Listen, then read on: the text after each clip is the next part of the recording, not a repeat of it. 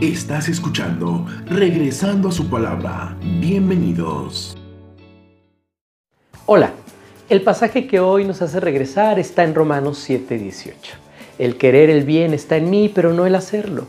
Un joven narra la historia de su travesía espiritual.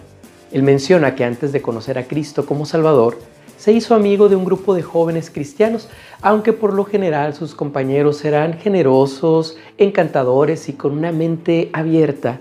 Este joven vio que uno de ellos le mintió a su novia. Al tiempo vio que aquel reconoció su error y le pidió a su novia que lo perdonara.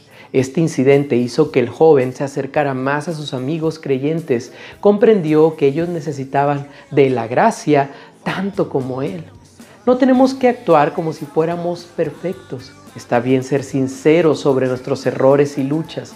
El apóstol Pablo se refirió explícitamente a sí mismo como el peor de los pecadores. Además, habló de su lucha con el pecado en Romanos 7. El querer el bien está en mí, pero no el hacerlo. Por desgracia, lo opuesto también es cierto. El mal que no quiero, eso hago. Ser sinceros en cuanto a nuestras luchas nos pone al mismo nivel que al resto del género humano, al que por cierto pertenecemos. No obstante, gracias a Jesucristo, nuestro pecado no nos seguirá a la eternidad. El dicho lo confirma, los cristianos no son perfectos, sino solo perdonados.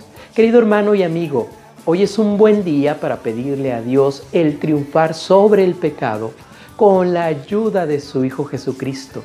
Él hoy quiere cambiar tu vida. Recuerda, la única diferencia entre los creyentes y los demás es que Jesús nos perdona. Esto fue Regresando a su palabra, impartida por el pastor Eliseo Mayorga de Casa de Oración